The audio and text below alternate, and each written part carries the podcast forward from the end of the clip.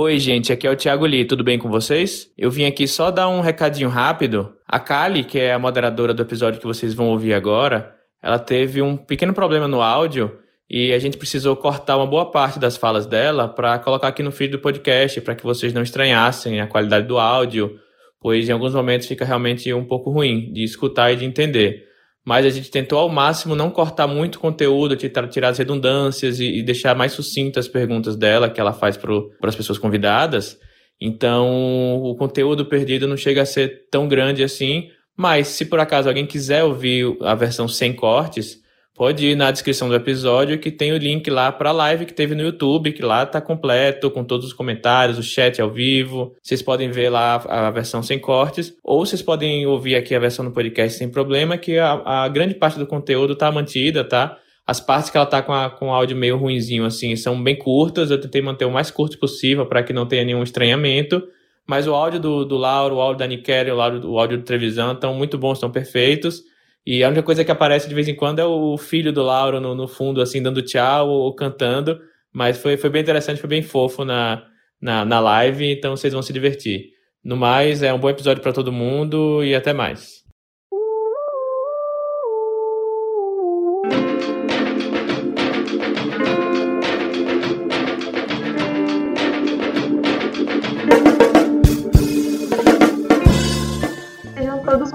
Bem-vindos. Obrigada por estarem aqui. Hoje, então, a gente vai falar um pouquinho da região sul. Eu sou a Calida Los Santos, fui convidada para mediar e temos aqui três convidados, dois deles da região sul, um deles infiltrado. é, é Among Us. Quem é o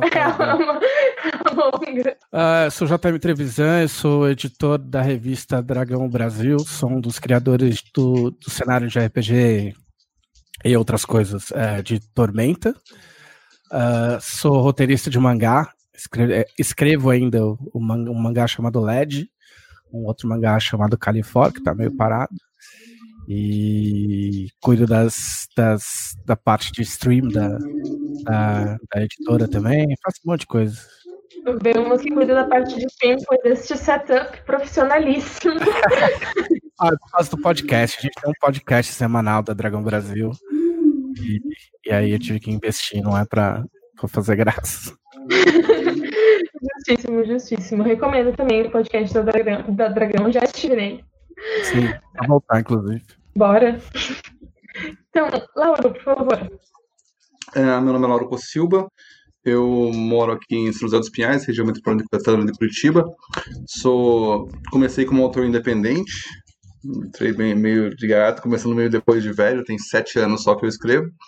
Lancei algumas novelas independentes na Amazon e tudo mais, e tive minha última noveleta que tinha sido publicada na, na revista Mafagafo, e ela é, conseguiu entrar pela Plutão, na editora Plutão, uma versão um pouquinho maior, foi minha última noveleta publicada. E é isso aí. Escrevendo e fazendo roteiro. Ah, tem um quadrinho meu também saindo pela, pela Guará agora, Ecos, tá na, na, na quinta edição, e é isso aí. Bom, eu sou a Nikellen Witter, eu moro em Santa Maria, no interior do Rio Grande do Sul. Uh, sou autora de três romances: Territórios Invisíveis, uh, Guanabara Real e a Cova da Morte e Viajantes do Abismo. Uh, mais uma coletânea de contos góticos, sulistas, que saiu agora em 2020, chamada 17 Mortos. E todos os meus livros estão publicados atualmente pela AVEC Editora. Sou agenciada pela Increase Consultoria Literária. E acho que é isso. E a Nick Helen, recém-indicadíssima finalista né, do Prêmio Jabuti. Não vou deixar passar. Maravilhosa. É, Viajantes ganhou o prêmio Odisseia esse ano, de literatura Olha, fantástica. Verdade. Mas eu vou aproveitar esse gancho da Nick Ellen, né, desse último livro de contos dela, Terror Sulista, e tentar começar um pouquinho por influências que você sente. Eu acho que tem no momento em que eu, no meu caso, né, eu não, eu não, eu vim para Santa Maria com seis anos, eu nasci em Rosário do Sul, que é uma região bem de fronteira, E, e eu tenho pais que são muito contadores de histórias, assim, né? Uh, sempre com uma historieta da sua região. Meu pai já também, meu pai não é da fronteira, meu pai é da região de Pierre Machado, que é interior de Pelotas, assim, daquela região de Pelotas. Então eu tive uma infância muito marcada pelas histórias que eles contavam, né, e o colorido dessas histórias. Uh, 17 Mortos tem muito disso, né, tem muito dessa influência uh, dessas histórias que eu ouvia deles. Né, elas estão uh, fragmentadas, mas estão em vários desses contos. E, por outro lado, eu sou também historiadora e toda a minha formação de uh, mestrado e doutorado foram de pesquisas no século XIX, que é um manancial de histórias também, né? Uh, e dali eu vou acabei tirando muita inspiração de material que ou estava uh, entre memorialistas ou material, por exemplo, que a gente vê uh, dentro das falas dos processos crime. Processo crime é um troço maravilhoso, assim, né? Basta a gente pegar, né? nem precisa. Estou uh, falando dos 19, não dos de hoje, tá? Quando eu fazia alguma festa com algum uh, uh, processo crime, tipo, uau, um assassinato, né, meu marido? É, menos, né? E eu disse, ai, já passou 100 anos, já superou, vamos Mas é por conta dessa, né, uh, tanto que a minha a minha dissertação de mestrado, né, ela já é em cima de um acontecimento que tem um tanto de maravilhoso, né? O processo do crime que eu trabalho é de uma curandeira, mas que a população da época dizia que tinha sido feitiço.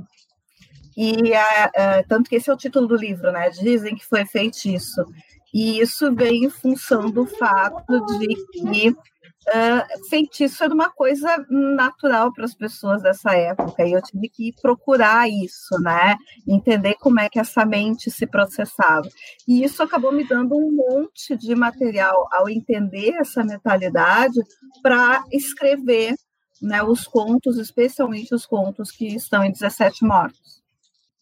Ah, eu acho que é difícil dizer que não influencia, né? Porque a gente sempre joga as nossas vivências, o nosso todo, todo o nosso histórico pessoal na, na escrita, né? É, eu comecei a escrever, na verdade, eu comecei jogando RPG. Eu joguei bastante Tormenta, obrigado. Muito bem. eu, eu que agradeço.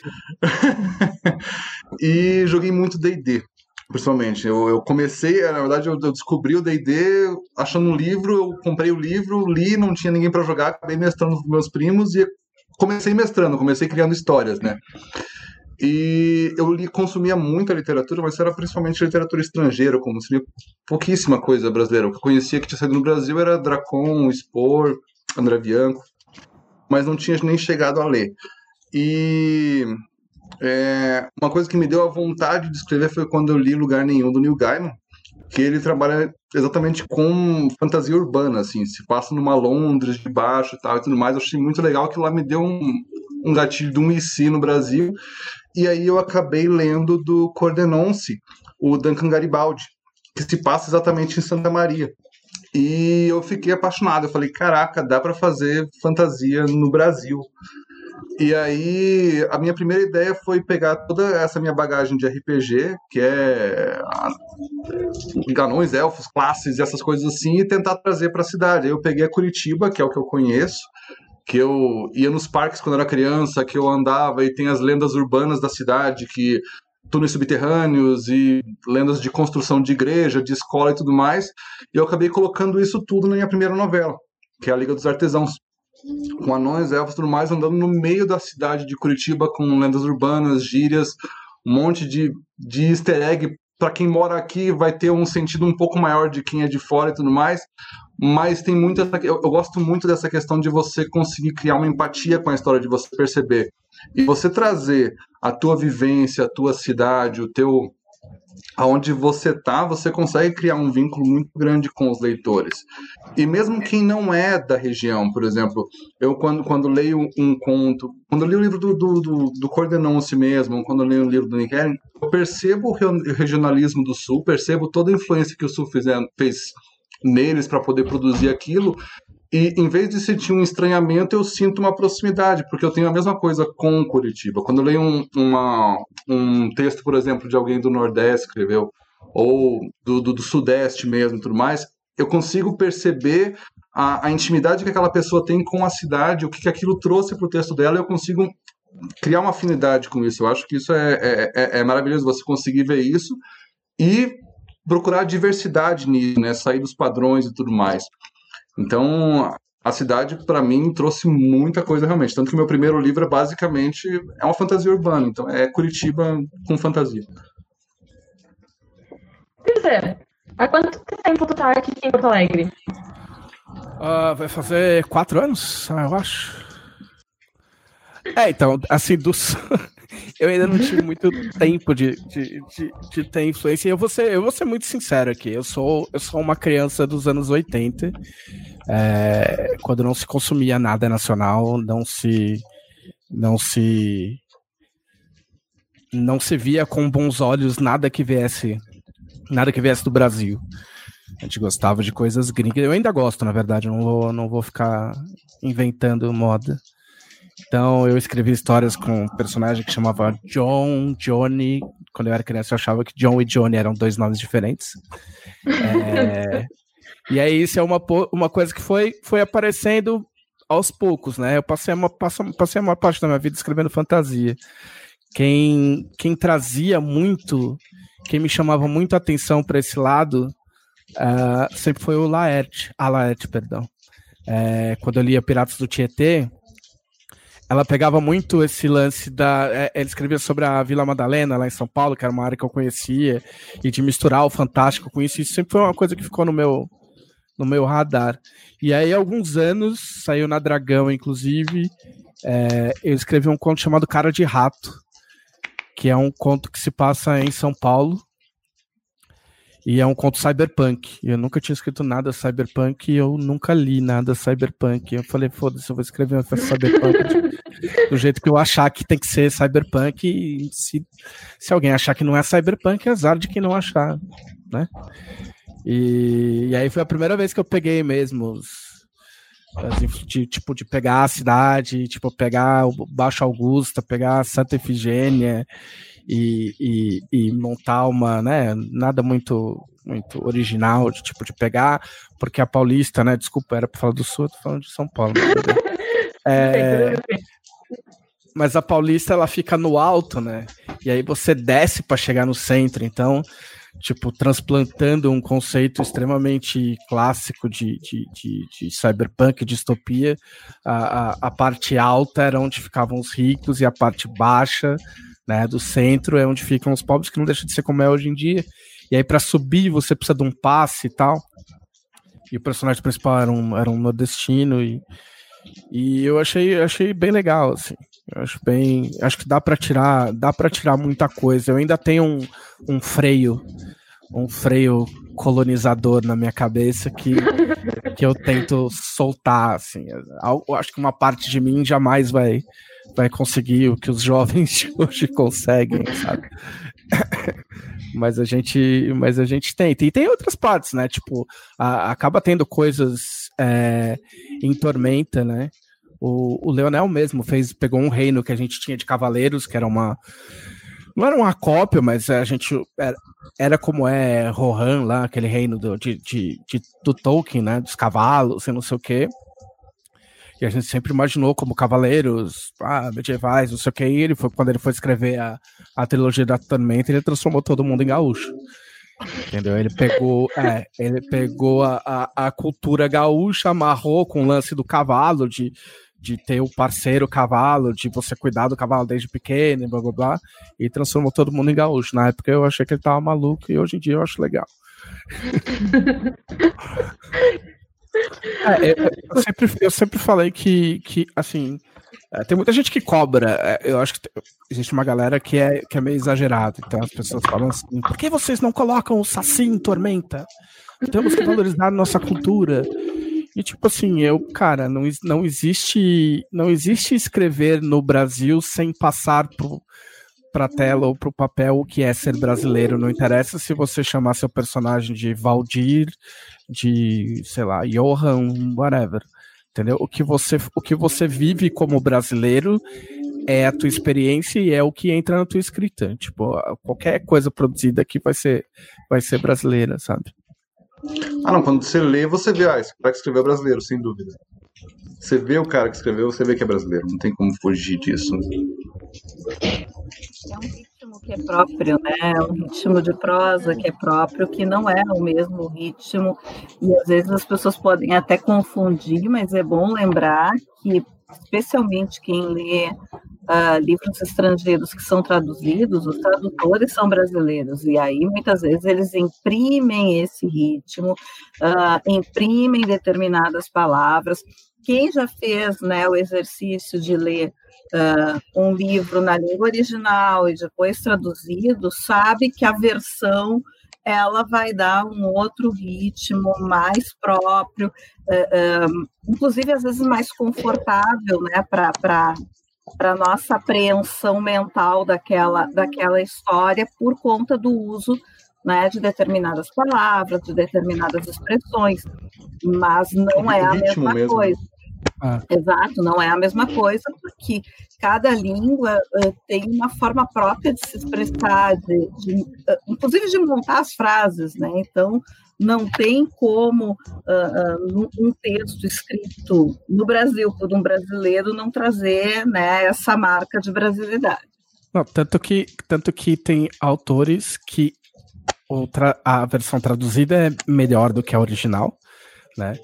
E tem autores que eu prefiro ler o original. Tipo, tem autores que eu não leio em português, porque eu gosto do jeito que o cara de pegar na fonte o ritmo do cara, né? O jeito. Não, não que a tradução seja ruim, mas porque você sabe que tem. Existe a diferença.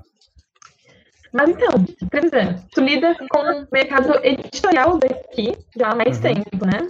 E... A editora que eu trabalho é daqui, né? Eu trabalho para uma editora gaúcha há 15 anos. Como você sente que é trabalhar com fantasia dentro desse nosso contexto?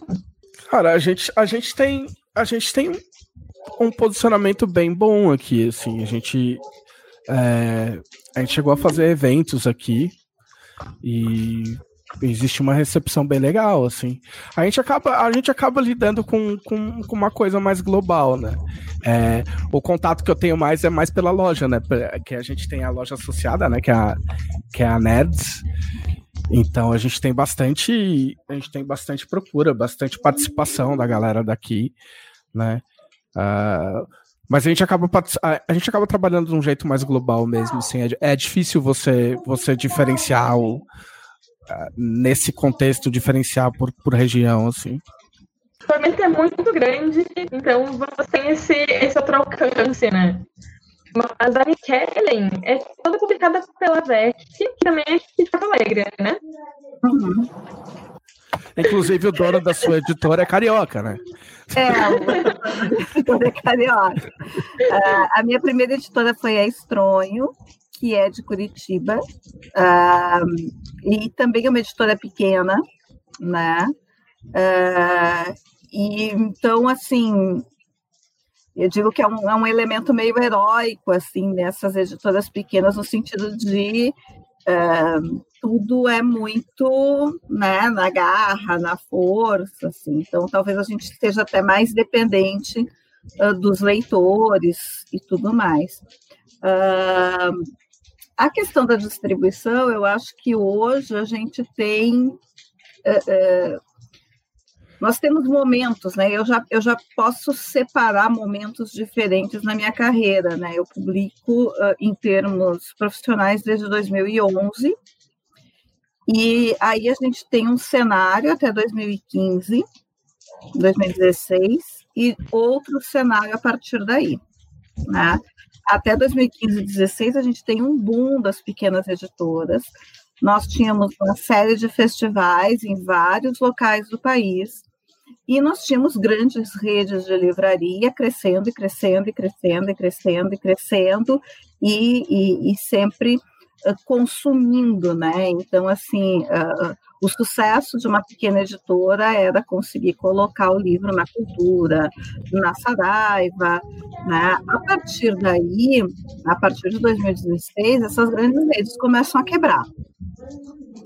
Então, assim, o sucesso da pequena editora passa a ser poder fazer um bom e-commerce, né? E quando muito conseguir ir a alguns eventos presenciais, né? Não são todos uh, que se consegue uh, que vão funcionar para as pequenas editoras, por exemplo, a, a Bienal, as Bienais, por exemplo, são brigas de cachorro grande, né? Então, assim, a gente não é, é, muito difícil você pensar que uma editora pequena vai entrar lá e vai conseguir competir com né, banners de livros de 5 metros de altura, com né, estrelas internacionais e aquelas filas imensas, né? Por mais que você coloque o autor no stand, acaba não sendo muito. Então, o e-commerce, a Amazon, o uso das redes sociais acaba sendo né, o, o ponto alto das, das pequenas editoras. Uh, mas eu acho isso, para mim, é, é, é, é, o que tem de mais importante. Uh, a existência da própria rede já retira um pouco essa questão do regionalismo. Né? Embora eu seja publicada por uma editora de Porto Alegre, o, o, Arthur está publicando autores do, nordeste, do norte, do nordeste, né? Ele tá, uh, publica autores do Rio de Janeiro, quer dizer, ele tem autores de todo o Brasil. E isso dá ao catálogo uma diversidade maravilhosa. E hoje, assim, acho que dentro do nosso nicho de literatura fantástica, é muito difícil que alguém não conheça a AVEC, a qualidade das produções, ah, né, a parte de quadrinhos deles. Então, ah, ele consegue mesclar, eu acho que tudo isso, né? E aí, assim, a rede dá esse, essa abertura. Então, nós temos hoje esse momento que nos permite, né, ah, usar o regional sem que isso vire uma coisa intramuros. Né? a minha felicidade uh, uh, durante né, mandar livros né, nas, nas nos, nos, quantidades de livros que eu comprei para vender por mim própria, né, para mandar com autógrafo, eu mandei livro para o país inteiro, né? Isso eu mandei para Teresina, eu mandei para para Mato Grosso. Nossa, isso é maravilhoso, né? Poder romper esses muros e, e as inspirações regionais serem lidas como algo que é diferente, mas é Brasil, né? Não algo alienígena. O, só só para fazer um parênteses, mesmo, mesmo quem vai para a Bienal ainda depende para cacete de, de rede e de e-commerce. Sim, sim. Tipo, a gente tem, a gente, eu, eu nunca participei, eu, eu, não me lembro de ter participado de uma Bienal, mas a gente tem stand na Bienal e mesmo assim, mesmo assim, você ainda tem que matar, matar um leão por dia, porque não tem jeito, principalmente no contexto que você falou das, das, das grandes livrarias, né? Tipo, para todo mundo é melhor se comprar direto da editora, né? É bom para autor, é bom para editor, então é, educar o leitor para fazer isso é, é meio essencial. Não, isso está até saindo um pouco das editoras pequenas. Você pega, por exemplo, hoje Darkside, Aleph, tudo está fazendo comércio direto por elas. Eles estão tendo que achar uma alternativa né, para toda essa, essa, essa mudança que está tendo para elogiar né, a mudança. Eles estão tendo que achar uma alternativa, né? E, e, é legal de ver essa busca pela alternativa. Você pega, por exemplo, a, a comentou com relação à Bienal. Um outro exemplo é a Comic Con. Por exemplo, para você pegar um stand na Comic Con, uma editora, é um, é um é investimento absurdo. Além uhum. do investimento, você tem que criar algo que seja atrativo, botar um, um, umas coisas lá para poder chamar a atenção da galera. E às vezes vale muito mais a pena para a editora pequena pegar um autor e colocar ele num Artist Alley, que para mim é o coração da, da, da, da, Comic Con, é o Artist Alley, e fazer a venda pequena. Eu acho, eu acho que é, a gente está com uma a gente conseguiu criar uma, uma rede mesmo, não, não só de leitores, mas de escritores. A gente conseguiu, a internet possibilitou isso, a gente se achar e a gente criar uma rede nacional mesmo, de suporte, de apoio e tudo mais, que é, que é como se fosse uma, uma bolha que a gente criou, mas é uma bolha que a gente consegue acionar bastante coisa e alcançar bastante coisa.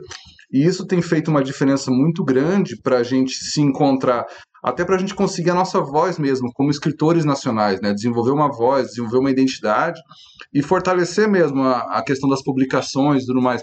Não é mais não está sendo tanto mais só escritores comprando de escritores, de independentes comprando de independentes, tem sido algo mais, né? Meu filho. Olá! Oi. e, e isso, isso é, é, é bonito de ver, né? É bonito de participar disso. A gente sente também a brasilidade nisso, né? A gente sente o regionalismo. E que nem eu comentei com a. que nem eu comentei com a. Com a, com a Nikeri com relação a. saudade.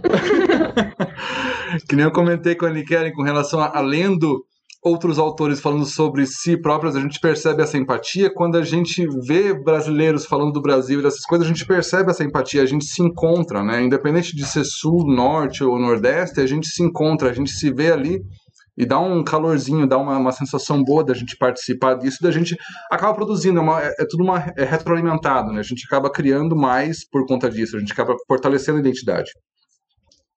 do evento mais querido de literatura fantástica do Brasil. E eu acho que a Odisseia a gente consegue se encontrar e como é bom quando a gente tem esses, esses encontros com muita gente. Ah, eu só queria dizer que eu enchi o saco pra entrar na. Pra falar na Odisseia. Eu falei, pô, vocês têm que me chamar, porra. Os caras, não, beleza, vamos chamar. Aí me chamaram. Aí, Covid, né? Foi, porra, evitado. Mas é legal, cara. Eu acho, um- eu acho um evento, um evento bem legal. A última vez a gente passou lá quase o dia inteiro lá assistindo as, assistindo as palestras. Eu acho muito necessário, cara. Eu acho, eu acho necessário ter eventos em que as pessoas.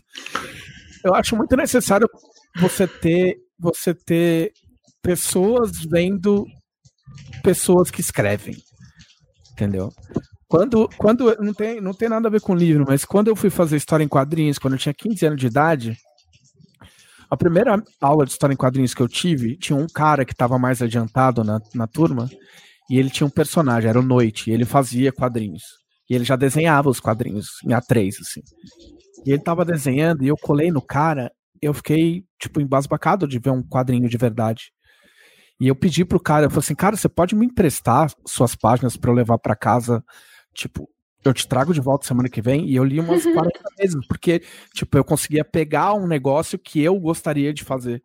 E eu acho que eventos assim, eles cumprem essa, essa, esse papel no sentido de, tipo, ver pessoas. Você reconhece escritores, entendeu? Você vê escritores de verdade falando e você percebe que você pode escrever também, saca? É, ver brasileiros que fazem isso é o primeiro, é o, é o maior caminho para ter um mercado que preste atenção nos autores brasileiros. Né? Acho que sim. É, não, essa, essa, essa identificação é tudo, né? Porque é, é engraçado o que você comentou com relação a ver. Quando eu comecei a escrever, eu não tinha contato com outros escritores. Eles eram, o contato que eu tinha com eles eram livros que eu lia, mas eu não tinha contato direto com eles. É, eu até gosto de. São as duas histórias que eu gosto de contar. Até a, a prim- o primeiro feedback que eu recebi do, do Liga dos Artesãos, do meu primeiro livro, foi da Jana. A Jana Bianchi me mandou um e-mail resenhando o livro e comentando e tudo mais, e aquilo ali pra mim foi tipo o começo de, de tudo, assim, de, de, de começar realmente me querer ver como escritor. E é, foi fantástico. Depois disso veio o Clube de Autores de Fantasia, veio uma amizade muito grande. E a gente se conheceu pessoalmente depois na Odisseia. A minha primeira Odisseia, quem me convidou foi o, o, o Arthur, mesmo, é, da AVEC. Ele me convidou para a Odisseia e foi muito interessante, que a- o meu primeiro contato com a Odisseia é que ela começava uma da tarde. E eu cheguei lá na Odisseia para poder pegar minha mesa e tudo mais. Eu cheguei de ônibus, não conhecia ninguém, nem nada lá. E eu cheguei com os meus livros numa, numa malinha e tudo mais, lá no, no mesmo lugar que é, que é hoje ainda. E eu cheguei, era 11h30 da manhã. Tudo fechado, não tinha ninguém, não tinha nada lá. Cheguei 11 e meia da manhã com a minha malinha.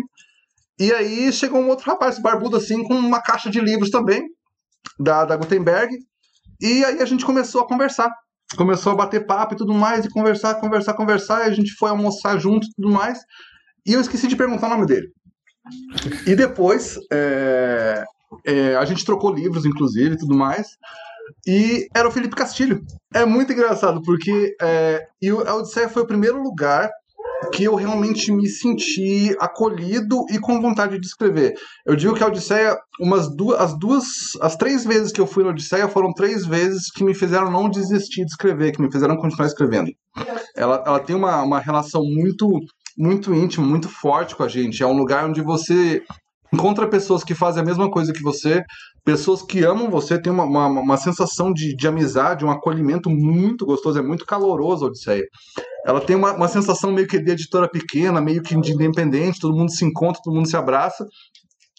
É um evento de escritores para escritores, basicamente, né? É, é, é muito gostoso. Tem, tem essa, essa intimidade, essa sensação de, de abraço de todo mundo junto, e isso acaba reforçando e dando gás para mais um ano para a gente continuar produzindo, continuar escrevendo, continuar criando. Né?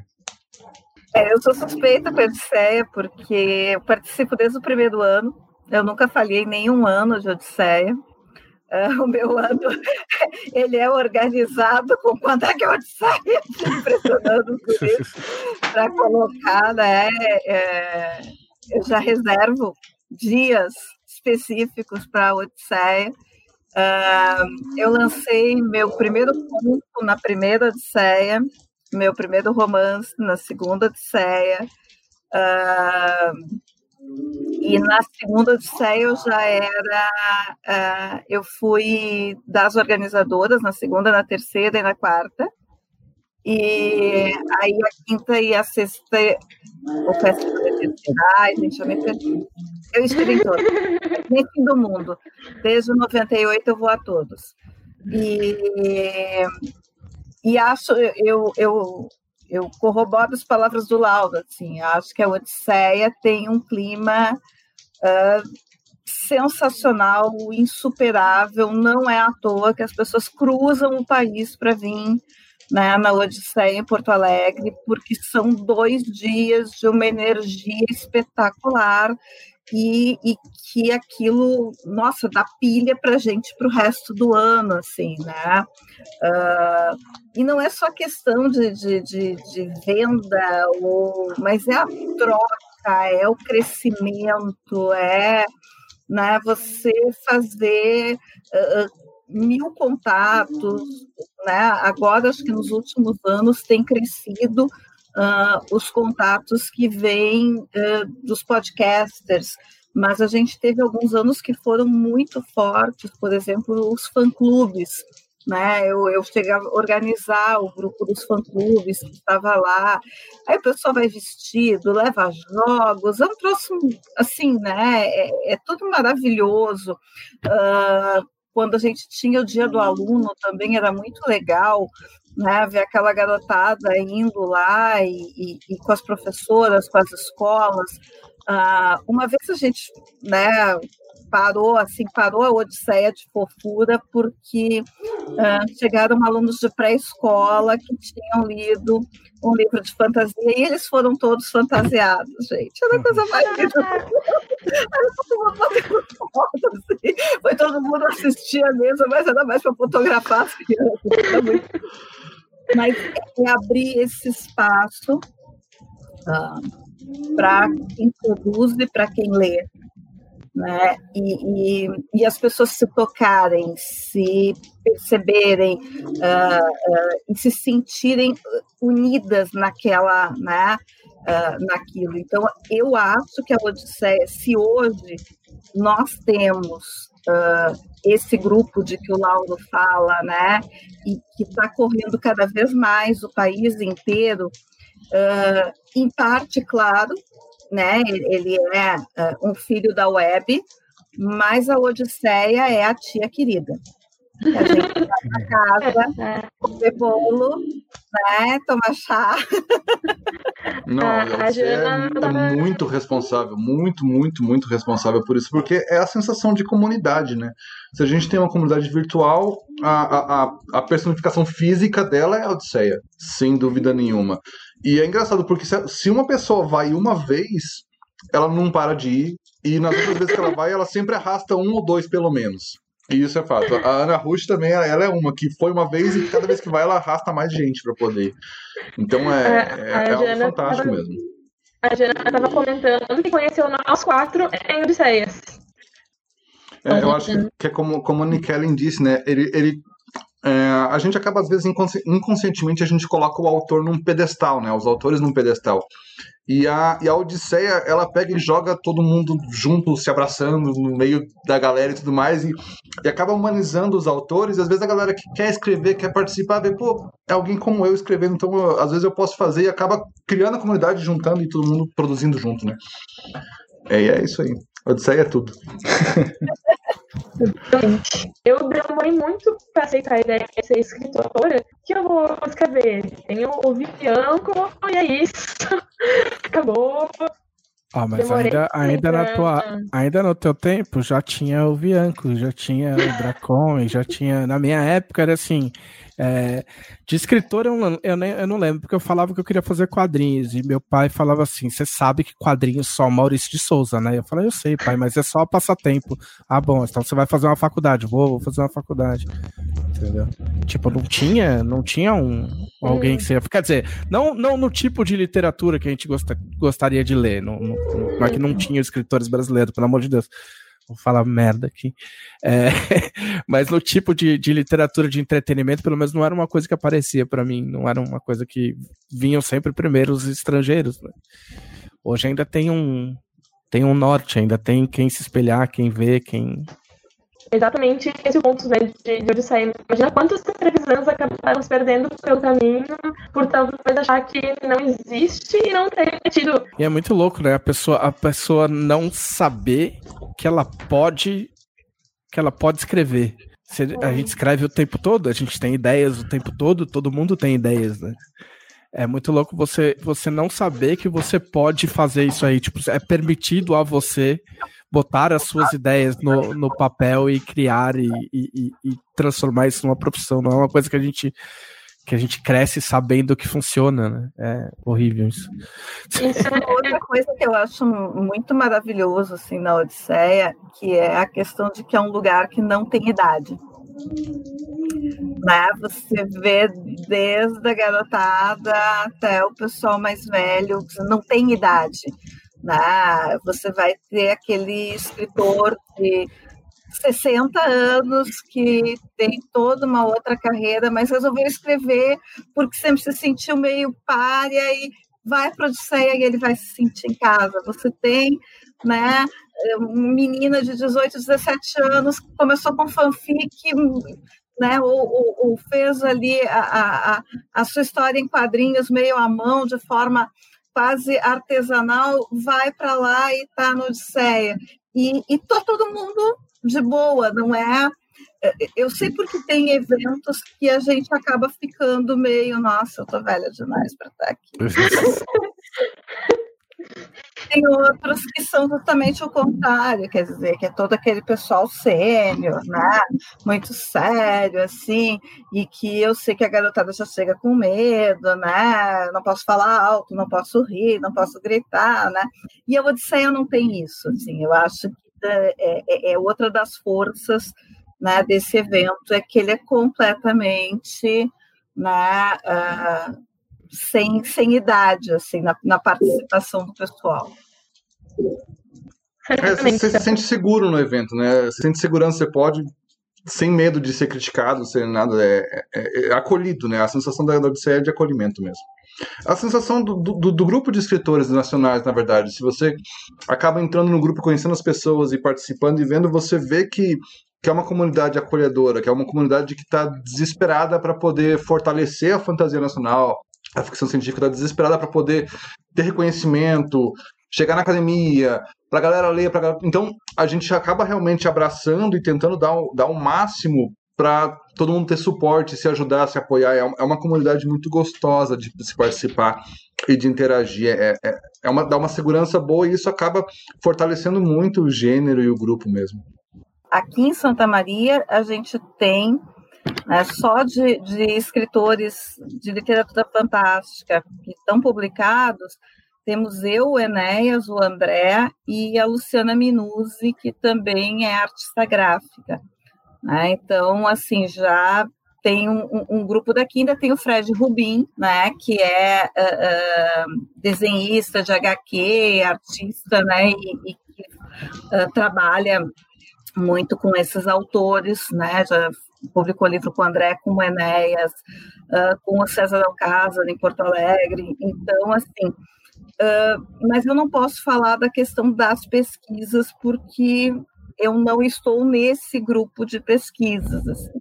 Eu participo sempre do colóquio, né, que tem aqui uh, em Santa Maria, organizado pelo, pelo grupo do Enéas, e que ele chama gente de todo o Brasil. Uh, participo da, da Flisma, né, que é a, a festa literária de, de Santa Maria Flisme, né, que é também organizada por esse grupo. Então, a gente também tenta fortalecer a partir daqui, meio que interiorizando. Né? Nós fizemos uma época Odisseia itinerante que ia a alguns municípios, a gente chegou aí a Santa Cruz, uh, não me lembro qual foi o outro, foi mais para o norte, mas tentar um pouco interiorizar né, essas questões para. Uh, o que é, em geral, né, o nosso mote, que é fortalecer leitores e incentivar possíveis escritores a partir daí. Né? Então, ir nas escolas, conversar, uh, só que da pesquisa especificamente, como é da letras, né, eu estou no outro departamento, não, não é a minha pesquisa, a mesma coisa que o André, né, e nós estamos em departamentos diferentes. O André é da arquivologia, apesar da formação dele ser em TI, eu estou na história e o, o grupo está na letra. Laura, você tem alguma experiência mais nesse sentido aí para Curitiba? Pessoalmente, não. Pior que eu não, eu não, conheço muita gente daqui que escreve. Eu, eu tenho, tenho uma relação mais próxima com o Lucas Mota, né? Que, que a gente foi engraçado que hoje ele publica independente na Amazon e tudo mais. E ele sempre fala que eu que sou o culpado, que ele foi numa palestra que eu fiz para a KDP, para a Amazon, lá na PUC, e ele estava com o livro dele na gaveta, e ele foi lá e viu minha palestra e acabou publicando independente, e aí depois disso tá lançando outras coisas, tudo mais, sempre na, na Amazon independente mas eu não conheço muitos movimentos aqui. Até tem a Bienal de Quadrinhos aqui em Curitiba, que ela é bem forte e tudo mais, mas ela é muito mais para a parte gráfica mesmo, de ilustração. Ela não tem uma, uma parte muito forte na parte de escrita. É legal de ir porque eles abrem para escritores para poder expor e tudo mais, mas a conversa é mais na parte de roteiro e desenho e animação e games e tal. Não é tanto assim para escrita. É... Até tem um ou outro evento menor assim, mas nada muito muito forte, relevante nesse sentido, até é, é uma demanda que tem. Mas é, eu acho que, que, que nem a Odisseia assim é difícil de, de conseguir construir, tanto que o Brasil todo vai. É, a Odisseia é um caso especial. É, eu acho bem interessante isso de a gente pensar de, de formação de comunidade como atravessa muitos aspectos, né? A maneira como a gente se relaciona com o livro, como ela conseguiu mandar livro para o norte, para o nordeste, é, isso já é também essa formação de, de comunidade, né? No fim, a gente escrever já gera bastante disso. Então, eu vou pedir para o Lauro falar um pouquinho da escrita de quadrinhos de vocês. É, na verdade, a minha parte de quadrinho é bem experimental agora, né? É, porque eu eu sou, sou escritor e tudo mais, e teve um, um colega meu um amigo meu que me convidou, falou assim, ó, oh, a gente está fazendo um projeto aqui numa empresa de fazer um, uma história em quadrinho e a gente precisa de alguém que dê um, um guia mais ou menos para a história e tudo mais. Eu entrei para poder ajudar a dar um guia e acabei fazendo o roteiro. Aí eu fiz o, o roteiro, eu fazia meio, meio, meio Marvel Way, assim, eu fazia o texto mesmo, e aí o desenhista, que é o Rafa Pinheiro, ele acabava se virando ali para poder construir a história e tudo mais. E já tá na. Falando, tem seis volumes na Amazon já. é, chama-se Ecos. Mas é engraçado que a minha experiência com roteiro ela é muito mais próxima do que da escrita de, do que propriamente com roteiro mesmo. Então eu vou até deixar mais para o Trevisel falar do que eu, que a minha parte é mais escrita mesmo. Não, cara, é, é, assim, é curioso que eu comecei fazendo assim. Quando eu entrei na Dragão em 94, eu entro na Dragão com 18 para 19 anos, é, junto com um rapaz chamado é, Evandro Gregório. Hoje ele assina Greg Tokini, trabalha para Marvel, para Image e tal, ganha muito mais que eu. E, e, a gente, ele tinha 16 anos, a gente tinha feito um fanzine e eu mostrei pro, pro Caçaro, que era o editor da revista, a gente entra pra fazer história em quadrinhos.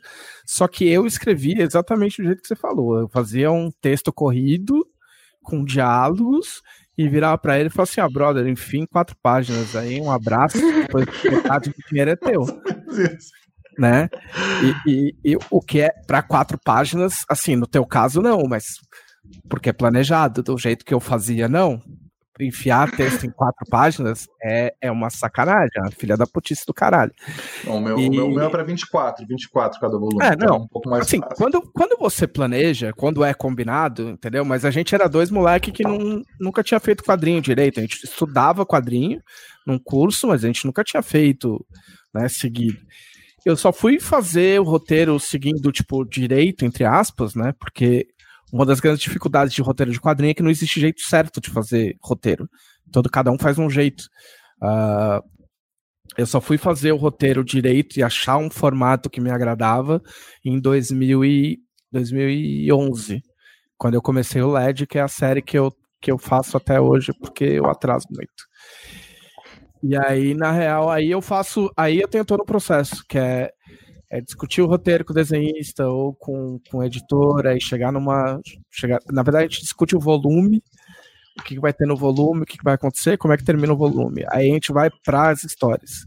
Aí eu pego uma das histórias, aí resolvo o que vai ter na história, escrevo o que vai ter na história. Aí eu resolvo escrever cada cena, tipo em tópicos assim. E aí eu já vou pensando, né? Agora eu já peguei prática. Eu já imagino quantas páginas aquela cena vai precisar. Então, tipo, ah, o moleque entra no castelo, uma página. Aí ele luta com um monstro, conversa com a menina e rouba uma armadura. Aí eu sei que isso dá duas, três páginas. E aí vou colocando. Aí só depois disso é que eu vou escrever. E aí eu escrevo num formato que é muito parecido com o formato de, de roteiro de cinema. A única diferença é que eu divido por páginas, né? Então, é, por páginas e quadros. Então eu coloco a página, coloco o quadro, faço o diálogo, aí faço todos os diálogos, aí depois eu volto e descrevo muito de leve o que vai ter no quadro. Isso é muito, isso varia muito de, de roteirista para roteirista. Uh, o Alan Moore, que, que fez o Watchmen, é um cara que ele escreve, tipo, ele descreve exatamente tudo que tá no quadrinho, que eu acho que deve Aliás, eu acho não. Eu vi uma entrevista do Bill Sienkiewicz, que trabalhou com ele uma vez, e ele falava que era um saco, porque eu, eu acho que o desenhista vira um. Ele vira um pedreiro, ele vira um, é, é, exato. Tipo assim, é, ele faz o que o roteirista não pode fazer porque ele não tem talento suficiente para de, talento para desenhar. É, e eu acho não, que é horrível os, isso. Os roteiros dele, cada página tem umas cinco páginas de roteiro e é. ele fala ângulos e detalhes, é um negócio muito absurdo. É. E aí o que eu faço é deixar, é deixar meio livre. Eu falo tipo, ah, eles estão conversando, a menina tá muito brava, o moleque tá feliz e o monstro que tá no canto, ele tá urrando. Se por um acaso eu achar que é extremamente necessário descrever alguma coisa, aí eu descrevo, aí eu falo, tipo, ó, esse quadro eu preferia que fosse um quadro horizontal, close no olho do fulano, mas é, mas é muito raro. Normalmente eu deixo deixo livre porque assim, o desenhista, ele não vai escrever a minha parte. Portanto, eu não devo querer desenhar entendeu? Tipo, entrar na cabeça do cara e descrever o que ele tem que fazer. Porque se eu soubesse o que tem que fazer, eu fazia. fazia. Entendeu? Então eu prefiro deixar na mão dele, porque ele lendo o meu texto, ele vai achar soluções muito mais legais do que eu, se eu ficar quebrando a cabeça em que ângulo que tem que estar, tá, entendeu? Tipo, quanto tem que ficar dividido ali. Então acaba, acaba sendo meio assim. Aí eu a gente faz 20 páginas por episódio, a gente fazia 24 antigamente, a gente faz 20. E é um, é um trampo. Eu tava escrevendo hoje de, hoje de tarde. Aliás, até comentei com meus amigos e falei assim: meu, ótimo que eu escrevi hoje, que eu vou poder entrar na live de escritores e falar assim, não, porque eu estava escrevendo agora de tarde. E... e... aí eu tô chegando numa parte lá que eu preciso discutir com o desenhista para ver se ele me dá umas ideias pra gente continuar o roteiro. Mas é bem um bate-bola, assim, é bem diferente de escrever prosa, muito diferente de escrever prosa. Ah, é outra coisa, né? Mas, mas é legal o teu relato porque tem alguma coisa similar na questão de escrita, né? Porque sempre perguntam, ah, como escrever como escrever, mas na verdade não existe um jeito certo de escrever. Existe o teu jeito de escrever, né? Você acaba Obviamente, estudar é extremamente importante. Você vê técnicas, você vê estudo, você às vezes você até para subverter as regras você tem que saber elas e tudo mais. Mas é muito importante você saber que você vai encontrar o seu jeito de escrever, você vai encontrar a sua identidade, a sua forma e tudo mais e não fica muito bitolado nisso de ter que fazer igual a não sei quem, igual a não sei quem. Vai com calma que você vai encontrar seu jeito de produzir. É que é, que é um caminho, né? Tipo assim, você, você conhecer os formatos mais usados é interessante porque é, é, o Neil Gaiman conta que ele mandou, ele descobriu como é que se fazia quadrinho mandando uma, um, uma carta para uma carta, uma mensagem para o Alan Moore. Pô, eu quero fazer quadrinhos, como é que eu faço? Eu não, e aí o Alan Moore mostrou para ele o formato que ele usava. Então, é, é você conhecer as, as, alternativas que você tem é interessante. Mas essas alternativas, assim, eu, eu, dei sorte de trabalhar com caras que gostam de trabalhar do jeito que eu trabalho. Mas tem desenhista que fala: olha, se você não descrever o personagem, eu não sei o que eu vou desenhar. Tem, tem, tem desenhista que quer que você descreva todos os ângulos, como é que o personagem está vestido. Eu não descrevo roupa de personagem, cara de personagem. Se entra um personagem novo, eu falo, cara, desenha. Tipo, só tem que ter, sei lá, cabelo comprido, porque o outro personagem puxa o cabelo dele no, no quadro 3. Mas fora isso, pode fazer do jeito que você quiser. Entendeu? E tem desenhista que não consegue trabalhar desse jeito cara tem que ter tudo escrito. Eu não consigo trabalhar desse jeito. Não, eu, eu, acho legal, acho até legal essa questão de deixar a liberdade, porque é meio que a gente ganha também nisso, né? A gente acaba pegando elementos, às vezes, que o ilustrador faz, que a gente não tinha nem pensado, e isso acaba acrescentando para a história na frente depois Sim. e vai explicando e virando algo conjunto, né? Eu acho, eu acho legal essa liberdade que a gente dá. Só tem a ganhar. E você pode fazer como eu fiz no roteiro que eu tô fazendo, que é tipo assim. Lobo, que é o nome do desenho, se fosse assim, Lobo, da página 2 até a página 5, o personagem tal luta com os bichos tal. Se vira. Desenha aí. Sorte. Cinco páginas do roteiro já estão prontos. Mas, é, mas dentro daquilo que eu falei das, das pessoas verem também, tipo, como que se faz as coisas, uh, eu tenho a preocupação desde o primeiro volume do LED de colocar, uh, colocar algumas páginas de bastidores. A gente coloca de, de, de 20 a 30 páginas de bastidores, que eu já coloquei é, pedaço do roteiro, aí pedaço do roteiro com a página desenhada a lápis, para o cara ver como é que como é que o roteiro vira a página. Já coloquei brainstorm que a gente fez do, no Messenger de como a gente chegou numa solução X para o cara poder ler e, e, e, ver como é que funciona. O cara fala, pô, é assim que escreve, então é assim que o cara vai ter que desenhar. E aí o cara pode pegar aquilo lá e sair desenhando dele. Sim. Gente, a Isabel Plácio perguntou aqui se a pandemia já inspirou vocês a escrever alguma coisa. Então, alguém se, já se sentiu inspirado pela pandemia? A pandemia especificamente não, e talvez por, pelo fato de que a minha pesquisa uh, de doutorado foi sobre pandemia. Então, quando começou esse negócio, a, a minha, uh, o meu doutorado voltou a ser AIP, né? Então, assim, eu falei disso, eu acho que os primeiros três meses era eu falando disso duas, três vezes por semana. Né? Então, não era bem uma coisa que eu queria olhar. Mas eu acho que eh, no roldão da pandemia, o anticientificismo, sim. Né? Tanto que esse é um dos pontos do meu novo romance, do romance que eu estou escrevendo agora. Né? É, é olhar para essa recusa, o negacionismo, né? E, e esse anticientificismo que a parte da sociedade brasileira embarcou.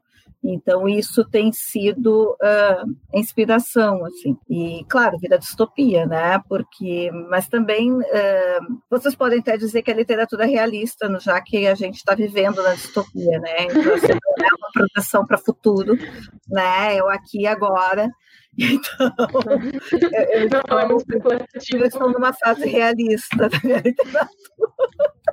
Não, eu vi uma, eu vi uma, até potência, eu vi uma propaganda do Bradesco, cara. Bradesco Prime, que é tipo, né, para quem tem algum dinheiro.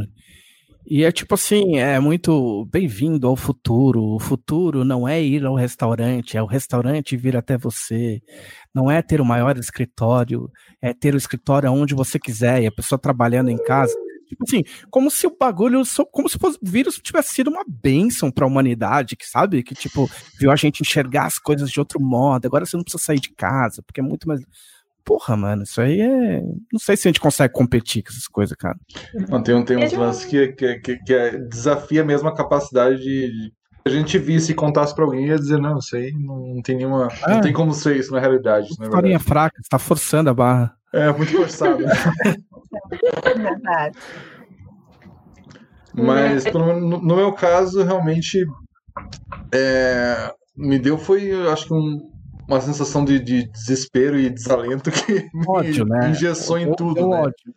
E, e, ódio, sim, mas acabou, acabou engessando bastante até a questão de, de produção. Agora que eu estou tentando retomar os projetos, retomar tudo e tudo mais, mas foi bem difícil para mim, assim, a questão de, de, pandemia, casa, isolamento tudo mais, tem grupo de risco em casa, então para mim não foi não foi não foi não me ajudou assim na parte de inspiração, foi mais um pouco um dificultador assim para eu continuar produzindo. Agora que eu tô me reencontrando assim, mais ou menos. Eu, eu, eu, eu escrevi, eu ia falar que não, mas eu escrevi, mas eu não posso, não posso falar muito. Porque eu escrevi uma música. E, é, eu escrevi uma música e eu não sei se ela vai sair, então eu não posso falar. tá fora das tá minhas mãos. E aí a gente tem uma outra pergunta da Jana, de acordo com ela, uma pergunta muito para longa de batom. que é, é, a Jana quer saber como vocês veem influências dos países vizinhos em geografia, né? Que, então, porque a Argentina, uh, Uruguai, Paraguai, uh, da vizinhança aqui do Sul, como vocês veem a influência deles no imaginário literário da região? Oh, só deixa eu só deixa eu fazer a Glória Pires aí, porque eu não, não sou capaz de opinar. é, é, é, é, um nível muito alto para mim, desculpa, gente. Miquel, nosso torcedor residente. É, eu acho que a gente tem dois, dois pontos, assim, eu tenho reclamado bastante disso, né, de que nós temos um, principalmente o resto do país, tem uma desconexão muito grande com uh, os movimentos latino-americanos no geral. Assim.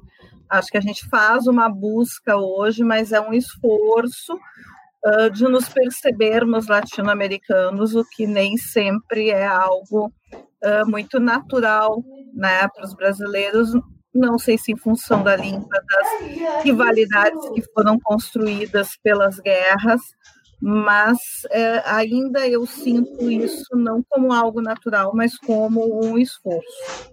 Por outro lado, uh, em se tratando de Rio Grande do Sul, não tem como a gente escrever, especialmente se você vai escrever batalhas, guerras, etc., sem você ter na cabeça né, uh, uh, essas batalhas que aconteceram entre o Brasil e, e os países do Cone Sul, né? Então, acho que são coisas que acabam voltando. E a própria figura do gaúcho, ela é uma figura transnacional nesse sentido, né? De, de passar uh, uh, por Brasil, Argentina, Uruguai. Então, acho que aí a gente tem alguns elementos. Como, como eu disse, como eu venho da fronteira, uh, eu sinto algumas coisas na linguagem, né? algumas palavras que às vezes saem espanholadas. Meu marido dá muita risada de mim, e, mas ele é, ele é gaúcho, mas não é da fronteira, né? Então, você dizer coisas para mim é natural, porque eu cresci ouvindo dizer coisas como uh, estar solita, né? Ou uh, usar cucharra para dizer a concha que pega o feijão. Então, assim, para mim eram coisas naturais. Uh, depois é que eu fui notar que eram espanholismos, né? Mas acho que ainda são pontes frágeis. Não vejo essas pontes de forma muito uh, forte ou eficazes. Né? Espero que a gente consiga construir algo mais firme para o futuro. Até porque se for, por exemplo, perguntar para a gente com relação a, sei lá, escritores latinos de fantasia, é difícil a gente numerar mais do que, lá, mais do que qualquer um, eu acho. Porque é, é distante mesmo da gente. Mas ao, me, ao mesmo tempo, é, essa, é, essa sensação de empatia, essa sensação de, de pertencer, de até da pós-modernidade, de quebrar um pouco dessa hegemonia da, da, da, do épico, do grandioso e tudo mais, e trazer um pouco mais para o nosso, para pro, intimismo, eu acho que trouxe essa sensação de América Latina, assim, de, de, de, de, a gente sente um pouco de empatia também.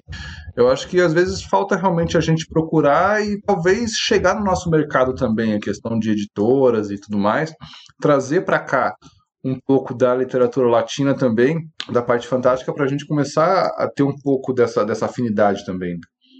É, a Jana está comentando que ela está só começando a conhecer os contemporâneos agora por conta de uma busca ativa mesmo, não está não tá assim esperando chegar, está realmente indo atrás para conseguir, enfim, né, ler mais o que se está fazendo agora.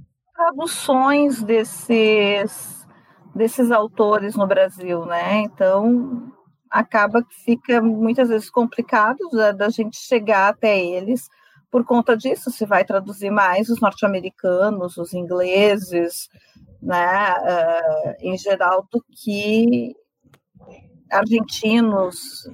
A não ser que o cara tenha vendido, a mulher tenha vendido muito lá, a gente não vê. A, gente publicou, a gente publicou quadrinho argentino. Que eu o... não vou lembrar o nome. Legal, né? é um ou outro, não é uma é. coisa em, em é. quantidade. Mas, mas, é porque é porque bom, eu, eu vou falar pelos, pelo por São Paulo. A gente vê a gente vê o resto da América Latina de cima para baixo, né? Tipo, a gente a gente é, acompanha o estereótipo, né? a gente só gosta de. A gente só tem alguma empatia quando a gente tá fora do Brasil. Eu, eu, eu uma vez eu fui pra Itália 20 anos atrás, acordei em Turim, acordei, tinha brigado com a minha namorada, saí pra andar em Turim, tipo, aí fui falar inglês com, com, com o vendedor, o cara não falava inglês, ninguém falava inglês, o cara só falava italiano, não sabia falar italiano. E aí eu tô andando puto, tava dando tudo errado, aí eu ouço lá no fundo, assim, um som familiar. E eu, meu, não pode ser. Aí eu fui andando, assim, e fui ouvindo, era uma flauta. E eu cheguei mais perto, era uma flauta boliviana. E aí, quando eu vi um grupo de bolivianos tocando, igual tem no centro de São Paulo, a gente tá com foda-se, eu olhei pros caras, eu apontei pro cara e falei assim: Bolívia? O cara, sim, eu, Brasil, ele, ei! Fui lá e abracei os caras. tipo, e chega aqui no centro de Porto Alegre, no centro de São Paulo, você, meu, passa reto pros caras ainda xinga, tipo, mentalmente, tipo, puta flauta do caralho. A gente tem um, um, um, desprezo idiota, somado, eu, eu, eu vou falar burramente, mas somado a rivalidades futebolísticas, inclusive, entendeu? Eu acho que todas essas coisas atrapalham e tem o um fator, fator comercial também. Se eu posso trazer um livro gringo que vai vender, que eu acho que vai vender, e que eu vou gastar uma grana, ou eu arrisco trazer um argentino que ninguém conhece, sendo que a editora tá sempre ali na, na corda bamba, é meio que uma briga, uma briga desleal, né? Talvez, talvez fosse o caso de fazer trazer em e-book, por exemplo, arriscar e-book, talvez o custo para trazer seja menor, o risco é menor. Não sei. Eu não, eu não sei se existe assim, eu tô falando, eu nunca pensei nisso, tá? Eu tô falando, eu posso estar falando um monte de bobagem, porque vocês entendem dessa parte muito mais que eu. Mas eu não sei se de repente um caso de, de, de, de um, uma cooperação de independentes, sabe? De um traduzir o outro e, e, e, e de comercializar independente mesmo, de fazer um intercâmbio mesmo de, de livros e de autores, sei lá. É, é, a Jana já, já trouxe, ele já não fala, não fala muito não, que a Janaína tá ouvindo. A Jana tá é, cara, mas ela, é, mas ela é boa, cara. Ela é uma maquininha, cara. Essa Exato. A Jana não para, tá, né? tá contando aqui que vai ter então ponto mexicano numa fagata no que vem. E eu vou aproveitar para fazer um levíssimo jabá é, de que o, o Festival Relandeio, né, que aconteceu no início do ano, uh, por conta do evento que a gente organizou, que inclusive está com antologia no Catarse, catarse.me barra book. A gente não olha muito para a produção de, de fantasia, de ficção científica de países que não são ali do eixo uh, Inglaterra, alguns outros países da Europa, de vez em quando, Estados Unidos, e quando olha para eles, às vezes ainda também com um olhar bem, né, vai buscar autoria branca, vai buscar autoria cis, vai buscar autoria masculina. Então, gente, acho que a gente está chegando no nosso final aqui. Eu vou agradecer a todos. Eu vou dar um tempinho para vocês se despedirem, também fazerem o seu trabalho. Eu já fiz um pouquinho do meu. Ah, putz, tem tanta coisa. É, não, o principal é a Dragão Brasil. A gente tá. A, gente, a Dragão Brasil ela foi de 94 até 2005 na nossa mão, que é o que interessa. E a gente voltou com ela em 2016 em formato virtual, né, é, em PDF. Ah, então também é o sistema de assinaturas do Catarse. Você pode Eu direto. É, tá vendo? E já publicou lá, inclusive. A gente publica contos. A gente publica um conto por mês. Então também a gente está aberto aí. E, e aí é só direto em dragãobrasil.com.br. Eh, Tem o meu mangá, o LED, também, que está na, na, na Jambô. Ei. É? LED. É. Tá meio atrasado, mas tem, já tem cinco volumes, já tá, dá para ler os cinco. Até acabar de ler os cinco, eu já faço os seis, pode deixar. ah, e, e a gente saiu, eu não sei nem se já tá à venda, cara, porque eu peguei com a Karen, a Karen Soarelli uh, editou junto com o Vinícius Mendes o Curtas e Fantásticos 2. 2? É o 2 que tá na minha mão? É o volume 2. E eu entrei com... ah, eu entrei como autor convidado. Então tem um. Eu acho, eu acho que é a primeira vez que um conto meu não de Tormenta é publicado num livro. Então, é, depois de mais de 25 anos. É, então, se tiver, se tiver a venda é em Jambô Editora, editora.com.br, vocês dão uma olhada lá. Muito bem, Lauro. Bom, é... se alguém quiser ler algum livro meu, estão todos lá na Amazon. Se eu fosse recomendar algum para começar, sei lá, ou Não Tão Perto do Fim, que saiu pela editora Plutão. A galera tem gostado e tudo mais, fala sobre fim do mundo, mas com uma vibe boa, não se preocupem não, pode ler na pandemia que não vai não vai dar gatilho em ninguém não, é super good vibe. É fim, fim do mundo, mas, mas só é que do bem. Do é, fim do mundo do bem. e do que tá saindo por aí, tem pouquíssima gente sabendo, mas eu acho que eu vou até falar para poder me obrigar a fazer. Eu tô vou lançar uma versão física do Raízes de, de Vento e Sangue. O Bruno Miller vai fazer a capa, as ilustrações internas. Vai ter uma, uma edição, talvez uma edição meio de luxo aí, que tem uma ilustradora da França que está fazendo. E vou fazer, um, vou fazer no Catarse, vou lançar, e vou lançar nesse mesmo ano a continuação Raízes de Água e Sal, a continuação da coletânea de contos folclóricos. E é isso aí. Estou falando aqui para poder até me cobrar para poder produzir logo e lançar aí no começo do ano. Provavelmente financiamento coletivo sai no comecinho do ano. Eu tô me sentindo muito bem recomendando tudo aqui. Tipo, sim, comprem o livro do Trevisan, comprem os livros do Lauro, recomendo tudo. recomendo demais. Me querem. Bom, uh, a gente está com uma nova tiragem física do Viajantes do Abismo. Né, deve chegar uh, logo para mim também, aí quem quiser uh, com uma dedicatória, com os marcadores, aí é só entrar em contato comigo por, por DM, seja no Instagram, seja no Face, né? Eu estou né, sempre próxima, acessível. Uh, a VEC Editora também está com a pré-venda da versão física do 17 Mortos, que está muito linda. Luciana Menuzzi fez um trabalho maravilhoso de pesquisa, né? Então, assim, quem, quem curte o objeto, o livro, está muito lindo. Né? Mas para quem tem problema de grana também ou prefere ler uh, na forma uh, de e-book, basta entrar na Amazon, que estão todos lá. E quem tiver Kindle Unlimited estão todos gratuitos, né? Dá para emprestar lá na Amazon e ler. Uh, agora, acho que para o início do ano a gente vai estar tá lançando o que a gente está terminando, né, a escrita do segundo Guanabara Real, né, vai ser Guanabara Real e o Covil do Demônio, que é então uh, o livro que vai fechar a aventura do, do Firmino, da Maria Teresa e do Remy.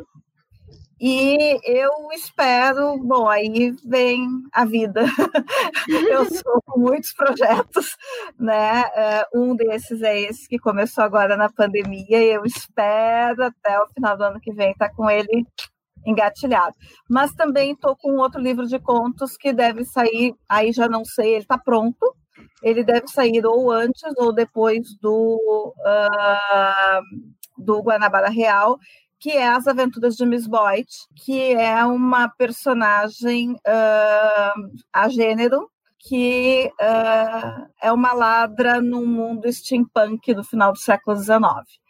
Então tem uns uns contos bem legais assim com ela e deve sair, já está com capa, já está todo pronto, mas a gente está esperando para fazer, então, né, mostrar esses detalhes para quem gosta de ler. A Nick Kellen é uma máquina de escrever, gente. Leiam a Nick Kellen.